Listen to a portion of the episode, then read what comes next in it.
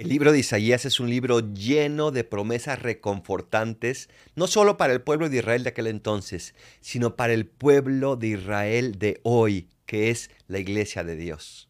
Y hoy nos dice, todos ustedes, los que tienen sed, vengan por agua, dice el Señor, y los que no tienen dinero, vengan y beban con alegría.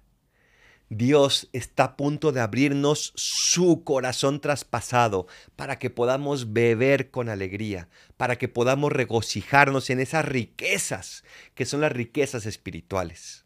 Vamos avanzando en la cuaresma y tenemos que seguir preparando nuestro corazón. Si no lo has hecho, no te preocupes, comienza hoy. Si lo has hecho, qué maravilla, continúa con esa constancia. Y date cuenta de que el único lugar donde puedes saciar tu sed es Dios nuestro Señor. Cuaresma, desierto, desierto, solo Dios. Y Dios basta para cualquier cosa. Soy el Paradolfo, recen por mí, yo rezo por ustedes. Bendiciones.